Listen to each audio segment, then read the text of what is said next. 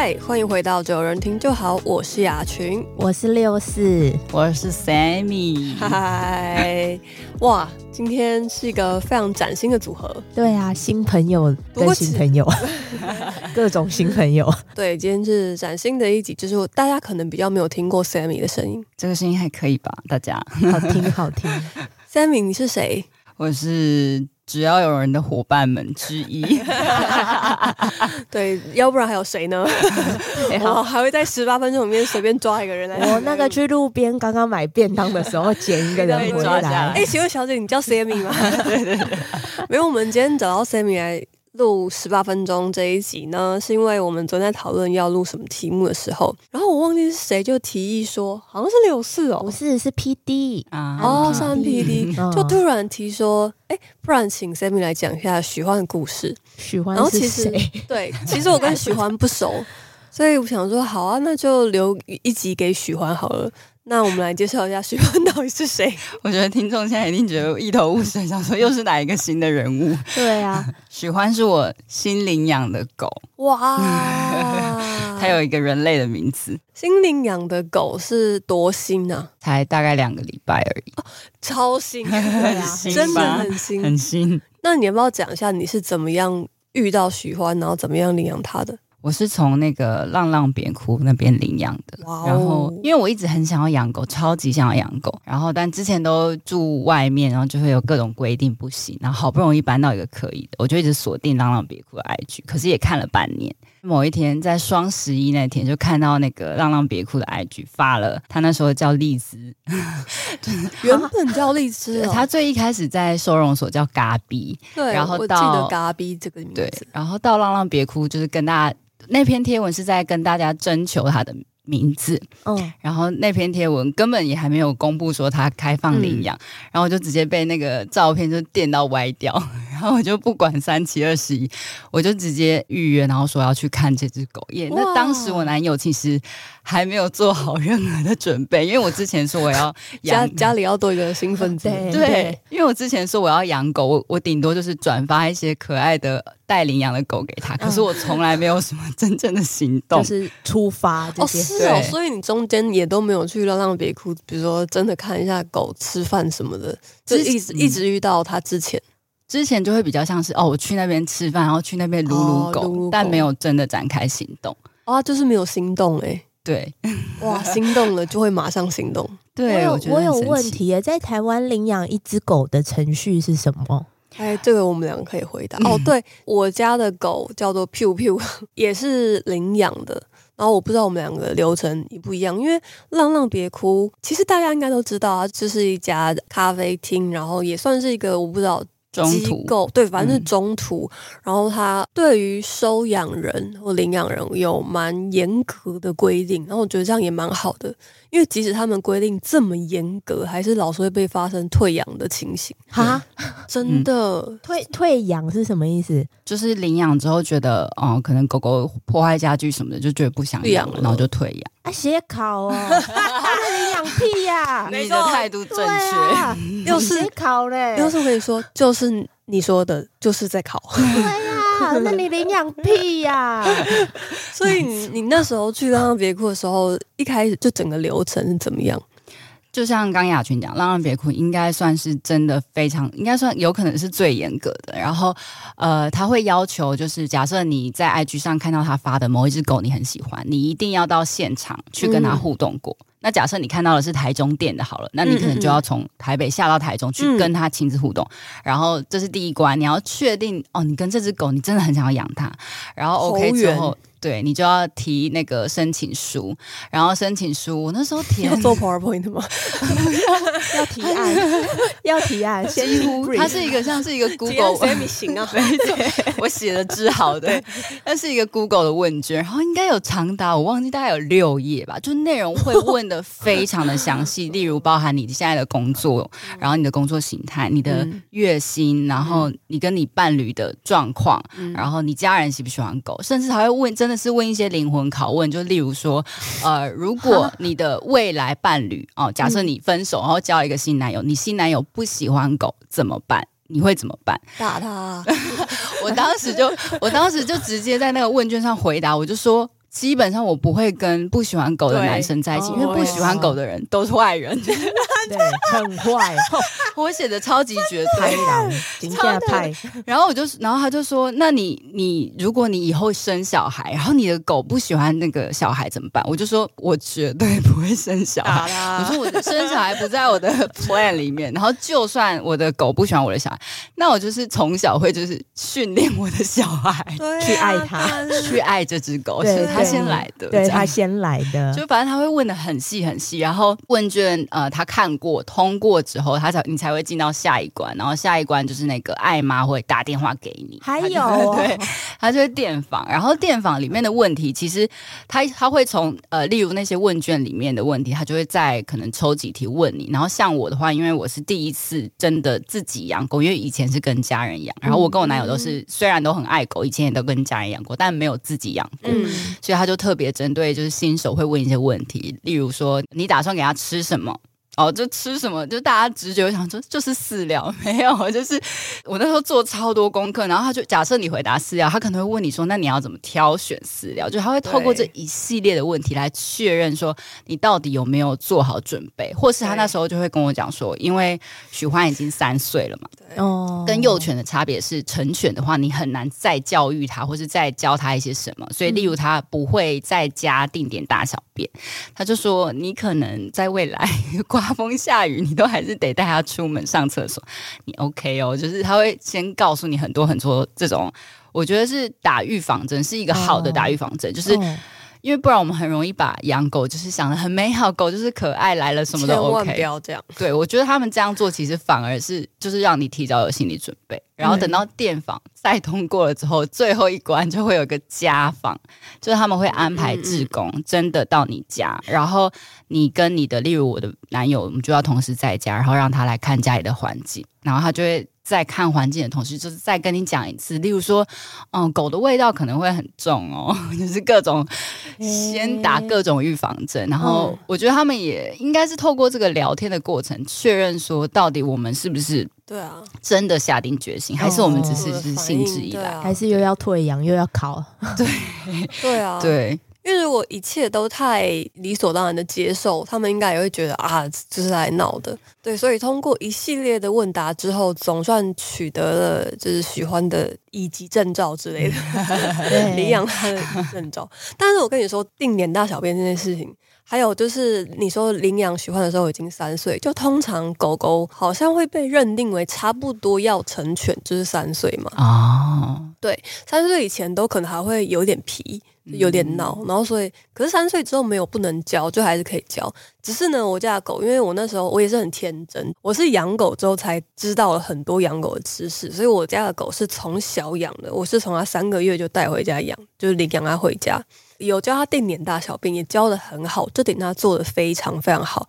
可是它现在也是完全不在家定点大小便，所以我也是刮风下雨打雷晒太阳，就是三十度跟十八度、十七度，我都要带它出去。所以狗好像都会养成这种奇怪的，尤其是中型的米克斯，嗯，然后这边也要大力推荐，因为。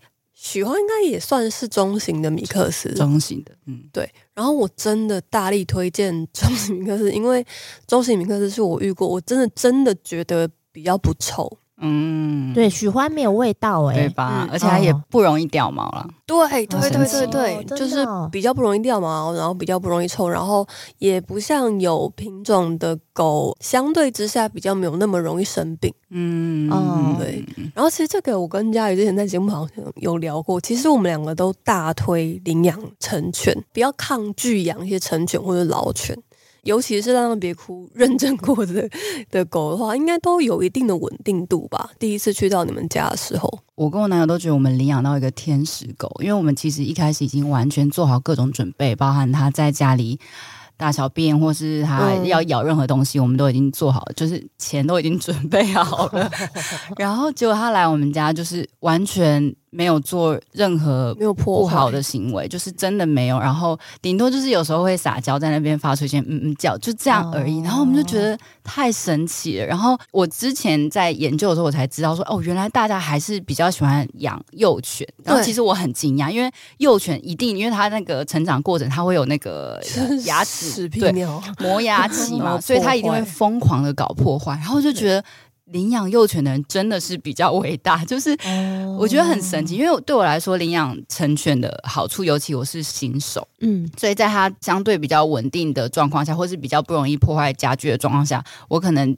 就是可以往更多其他的方面，例如带他出去散步啊等等的方面去慢慢教他就好，然后就比较不会去遇到一些可能破坏家具或是更疯狂的情况。因为我有朋友是从小养，也是米克斯，嗯，那个活力真的是让我吓呆，就是他会一整天这样子在你家跑跑跑跑跑跑一整天，就是不用休息的那种。哇，那个非常惊人！你刚才也提到说，呃，就是家访，就是你跟你男朋友都在家，那个时候许欢就也在了嘛？让他们嗯、呃，没有没有，家访只有志工会来，嗯、然后他主、哦，我觉得这点很好的是，志工来你家的时候，他除了跟你讲一些跟狗有关的东西外，他会告诉你说，例如我们家，哎，狗狗的床要放在哪个位置比较好，狗狗吃饭的地方，啊、其实这很重要。对，因为。如果我觉得他没有来啊，我我本来规划的床的位置比较像是在客厅，因为有一个很大的区域。因为我的天真的想象就是觉得这个区域很大，睡起来很爽吧。床放在这边，他一定觉得很自由。嗯、然后志工来之后就说不行，你这个客厅太靠近门，那你这样狗狗会变成那个看家犬，就是它的警卫心会很重，所以他就建议我们说要改到别的位置。我我这才知道，不然我本来可能真的就是以 我就是人类自己的思考，想说要要自由要爽去决定。所以我觉得这一点是相对也很好。然后他那天他来的时候，真的超感谢他，他还跟我们讲很多。就例如，因为许欢比较胆小，他就会建议说：“哦，那你带回来的第一天，你可能散步的距离不要太远啊，或是都要走同一条路线。”然后他就千金银万交代说：“你要领养的第七天之后再带他去洗澡，不然他会讨厌你一辈子。”所以我们就很乖的，就是第七天之后再才带他去洗澡。虽然他回来也是讨厌了我一下下啊，真的假的？就是会他回来之后，我觉得很好笑，因为他以前就是在前七天，他就是每天在家里很开心，不管是沙发或是他的小窝，他都待得很开心。嗯，但洗澡完回来那一天，他就直接一直给我坐在门口，然后又一直一个很哀怨的眼神，一直。瞪着我，就是有一种说你为什么要这样对我？你是不是要我走的这种 满脸情了，把我洗干净了以后把我送走，超好笑。但就一下下就好了啦，所以我就觉得哦还好，我有听志工的话哦。而且后来为什么会把它改名叫做许欢？这一名字一开始就想好了吗？对，在根本还没有确定可以 领养之前，我就已经先想好名字。我也是，对，就是我觉得取名是一个很神秘的仪式感，就是当你给他一个名字之后，你就会觉得。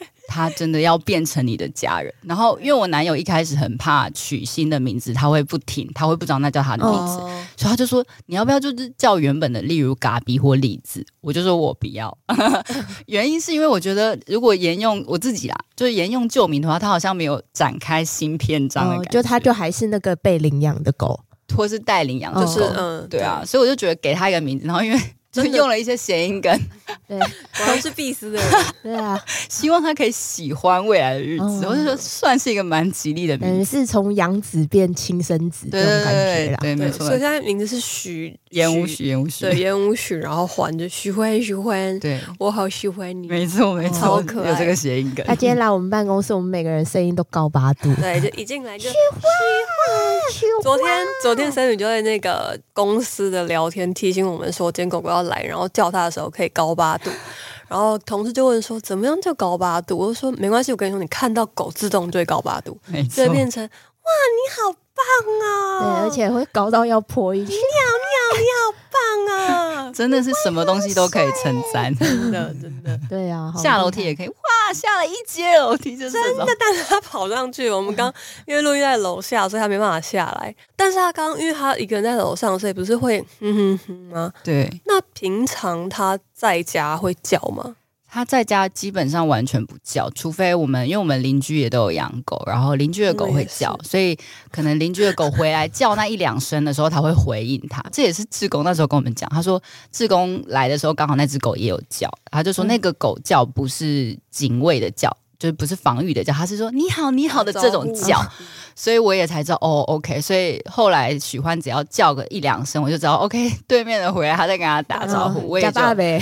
对他，他真的很偶尔才会叫，但他现在有一个可 台湾嘛，他现在有个可爱的小毛病，就是因为我们都是可以在居家办公嘛，所以我有时候，例如我在呃视讯会议的时候，他会在旁边嗯嗯叫。然后或者是做 做出一些拜托的举动，博取关心。对，我跟你说，狗真的也是会这样。那你应该要开镜头，然后给客户看，客户马上就下定，然 后合约就签了。万一客户是猫派的，对、啊，躲猫派，那就不要跟他合作。可以这样打他不行，因为讨厌狗的都是坏人。说的很好，讲的很绝对。对，所以我现在的做法就是，因为狗就会知道说，哎，我每次嗯叫，或是我每次做这个拜托的动作。我的主人就会理我，所以他们很聪明，所以你不可以让他们予取予求。真的，狗真的，狗真的超会演戏，然后又很容易得逞，就是怎么就是哎，反正喜欢狗的人都太善良了。人善被犬欺是真的，真的。就是像我现在回家，因为我太就比较少回家，然后我的狗现在养在台中，所以它如果回家就是看到我在用电脑，我看到我在用手机，它就会很不爽。比较不激进一点就是一样，它就是会趴在床上或在旁边，就是发出那种嗯嗯 嗯喜贺啊呗的声音，然后我就会觉得很好笑。然后更激进一点就是，如果我比如说坐在床上用手机的时候，他就来。啪！把我手机打掉，麦克风啊！对，然后如果如果我就依了他就好，那不要玩，那我来跟你讲话干嘛？就养成了这个习惯，现在就有点有点麻烦。就是我只要拿起手机来，他就会开始瞪我，然后我就知道他他开始要叫了，这样。嘿，哦，但是我养 Piu Piu，因为 Piu Piu 也是领养的，就是浪浪别哭，我记得有收费用吧。没没有、欸，完全，没收。但是我记知道说有一些会收，但是那个费用比较像是例如照顾费，对照顾费或是之前打预防针疫苗这种。嗯，因为我收养 Piu Piu 的管道就是算公家机关嘛，反正就是那种就真的是收容所，嗯、直接放小狗到各地的兽医院，然后所以你看到收容所的照片，你就是各地的兽医院点看，然后那天就看中了 Piu Piu，然后应该是差不多的意思啊，就是包含他就是之前在。那边的饲料费，然后清洁费、除虫跟疫苗什么的，就我带它回家那一天，其实花了五千块。嗯哦，对，就不是领养狗，不是说哎自己有一批狗可以领养的 带回家，完全不是这样子。而且真的不要领养又退养，真的领养又退养，对狗狗是真的会造成心理的伤害的。嗯，那时候志工也有跟我说，因为以。许幻像是成犬啊，他如果假设被退养好了，他可能下半辈子就是回狗园过他。我真的是要哭了，很难想象，因为他当初会被送出来，就是因为他在狗园比较弱势，然后都吃不到东西，就是别的狗会抢他的食物，所以爱妈就是判断说他在狗园一定就是会比较难生存，所以他才会让他出来领养。所以没有办法想象说，如果他今天被退养，然后还要回去住狗园，然后都吃不到东西，我光想到这我就想哭。真的，真的不能退养，因为之前看太多那种领养又被退养，你光从狗的眼神就知道他杀人哦。对不起，所以相当激进。原来领养是一件这么慎重的事情，你知道？因为我很想养狗，但我好像完全是一个理想派，就理想到觉得，反正我就退休去路边抓一只回来。路边抓一只回来吗？对，路边就是。看人家那个项圈没有带，然后在那边游荡的，我就把它抓回家。不行啊，这样你会更麻烦，你还要带去看医生干嘛？没错，我真的觉得浪浪别哭是做的很好的。哦，对，然后他们现在北中台南都有店，所以如果真的有心仪的，欢迎跟他们联络，然后店里面去看看。没错，嗯、对，我真的觉得能够找到生命中命令的狗，可能不止一只，但是就是能够找到一只这样的狗，那个连结跟那个感情，真的会让人非常的感动。而且你会莫名其妙的愿意为他做出一些你可能本来觉得不愿意做的改变，例如早起。对，我现在真的超早起，因为我我之前我们公司十点上班嘛，然后我们居家工作的话，我可能就九点五十起床，对，差不多啦。但是我现在每我现在每天七点就要起床，你就会带他出去吗？因为他就会在那边叫，因为他要吃早餐。Oh my god！Oh my god！如果我故意不理他，他就会趴在床边扒我脸，然后我就得起床，然后让他吃。吃饱之后，我再带他去散步。到这个可能到八点为止，我自己都还没有吃早餐。对，我也是，现在如果回家的话，就是一到八点，或者一到那个点，就是狗就会来扒我的脚，就跟我说它要出去哦，对，然后就要带它出去。反正你的作息就有一个表这样子，哦、其实也蛮开心的，好可爱哦，真的赞哦，狗也很可爱。对，而且我觉得你自己养的狗看着你的眼神。哇，那真的是用文字没有办法形容，很神奇，哦、是真的、嗯。一开始去浪浪别哭看他的时候，因为他那时候很胆小嘛，然后他都躲在那个后台，呃，工作人员的后台，嗯、基本上他不跟你对看的，就是完全会回避人类胆小的狗会一直回避大家的视线。嗯，对。然后大概他回家大概第二天吧，啊、哦，他就是整个开始会跟我们对看，但我自己觉得我。我自己讲，我觉得我做的不错的一点就是，我们自从打算很想要领养它之后，因为浪浪别哭可能同时会有很多不同的申请人，嗯嗯、然后我们也预设可能会有一些竞争对手。嗯、然后反正我跟我男友那时候就是每天下班我们就杀去，从中和杀去浪浪别哭看它。简直在哪里啊？在善老师那边。对对对，我每天这样中和善导寺通勤的概念，然后就是去，因为主要是去跟他培养感情，因为知道他很胆小，他不是那种人人好的。狗，所以想说它很胆小又那么慢熟，那我们先去跟它培养感情，同时也让让让这个也太有力竞争者了吧？对呀、啊。后来才知道说，哎，没有，只有我们这一组，因为他是成犬吧？这样，我觉得有这样子频繁的去看它，很有帮助于它之后来我们家的适应力，因为它其实到第二天它就直接可以翻肚在沙发上睡觉，哦，那很棒哎，适应力极强，哦、我觉得很很夸张，很棒哎，好想看照片，因为我家的狗到现在还是蛮稍稍警戒一点，它就还是很。警戒、哦，真的、哦。那这样想要养狗六是有心动之后要去领养狗了吗？哦，我一直以来规划就是，如果工作生涯中一定要养的话，可能会先养一只猫。哎哎哎哎，等一下，等一下，哎，因为我家很小，而且我觉得在台北市养一只狗，你没有一定的财力的话，狗狗很可怜。然后退休之后，我就要去嘉义买一间房子，然后去养养大的狗。然后再种田 那只猫应该就差不多就带去让它安养天年吧。如果以这个年纪来看的话，如果是以空间考量的话，的确，因为我以前住台北的时候，我也没有办法想象我会养狗，因为真的太小，我都觉得狗会自闭症。对，我把狗留在台中也是因为我觉得在台中比较快乐。但是最近的观察是，其实台北养狗的人好像比中南部多。哦，真的吗？大家都很寂寞吧？我想可能应该是，就都市人，然后又比较有钱，就是对啊，要有钱呐。我家在四楼，他每天爬楼梯就跑了，要去上厕所都撑不到一楼哎。好吧，总之大家可以去看看《那张别哭》，然后喜欢狗的人都是善良的人，没错。祝大家退休都可以找到自己的命定之狗，退休周东家。对。